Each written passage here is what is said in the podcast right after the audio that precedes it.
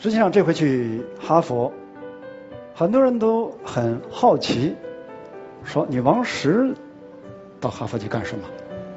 这首先就问这两个问题：你到那儿带翻译吗？第二，你上的是老年大学吧？更多的朋友之间一见面那就是猛夸，是卯劲儿的夸呀，就太佩服你了啊！就是用那个他太就拉好长时间。我说你表扬我，你还是骂我呢？我说我到那不就是一个先过语言关吗？我说有那么难吗？有那么难吗？这样表扬，无非当中就是说，就是你王石要过语言关是不可能的，但是你过了，所以才太佩服你了。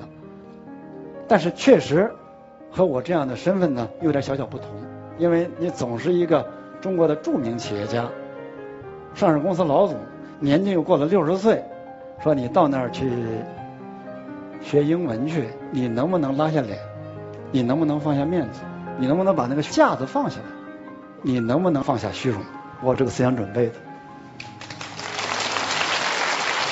我第一天报道，人们以为是校长呢爸爸来了，或者怎么来个老头是吧？嗯，你知道在那边教呢，他是互动的，啊，十几个学生，两人一组，两人一组，说一组单词就互相比划，像中国字我都记不清了。还还还外国字还要记住，还要比划出来的时候，所以我第一次体会到什么叫后进生。第一学期快过完的时候啊，我就特别得意，因为我是和你们最大年纪不超过三十五的小年纪十五六岁，也就和一群小屁孩混。虽然后进生，但是我跟着，我没留级。不要说语言了，没有语言，你就在中国，我把自己放在没有秘书、没有司机。没有你的呃合作单位的接待，你就一个人，实际上我已经在中国已经是个半残废，更何况在这样一个外国的环境，我到那儿既没带司机，也没带秘书，更没带翻译，所以从头开始，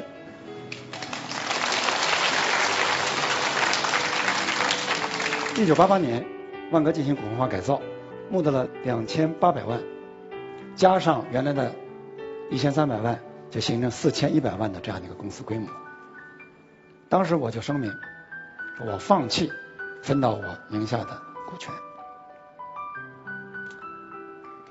这是你们先不要鼓掌是吧？你先得弄清楚是吧？为什么放弃是吧？放弃股权呢？基于这几个考虑。第一，我觉得这是我自信心的表示。我相信凭我的能力，我不一定控股它，我的能力能管理它。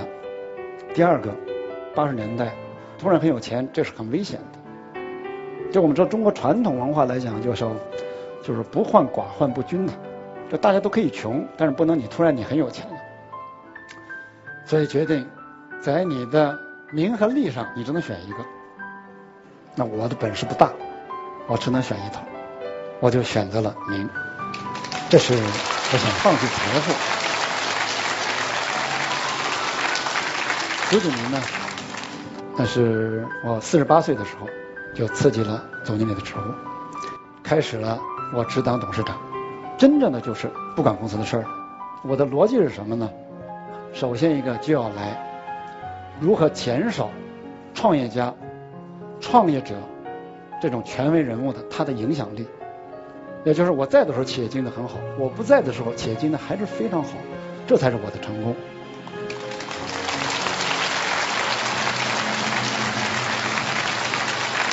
组长早了点，因为痛苦在后边。第二天，我照样上班了，一切都很平常。我上班往那一坐，我怎么感到冷冷清清的？我说：“哎，人呢？”这秘书就说了：“他们正在看总经理办公会。”我一听，第一个反应，我说开总经理办公会怎么不叫我呢？我这话还没出口，脑子里反应过来，哦，我今天我今天已经不是总经理了。哎呀，就抓耳挠腮，就特别想冲过去，就说我只是坐那听听。哎，从一个掌握着权力、发号施令的突然来下来，没有决定前的时候，那是非常非常难受的。那我怎么去调整呢？登山去吧。实现自己少年时候的探险家的梦想去，这是我想放弃权力。再一个呢，我的人生规划六十岁到七十岁，我要到大书大学去教书去。我不知道我人生到底在追求什么，到现在我都不知道。现在实际看来讲，已经不重要，因为你在不断的在更多的去经历，这种经历，你能够看到，它不是随心所欲放放纵自己，而是坚持着你这个目标，你这样去做下去。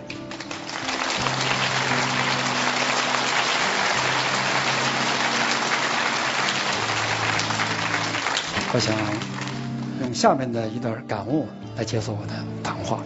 可能你们会感叹现在这个世界，啊全球的不确定，中国未来的不确定，啊，你们很感叹没有机会了。我这里想说的，正是因为这样不确定，才给了你机会。如果什么都确定了，什么都非常非常稳定了，你要想发展，你要想出人头地，那是非常非常难的。在你不确定的时候。你就好好学习，学习多少知识都不为过的，这是想我想告诉同学们的，谢谢。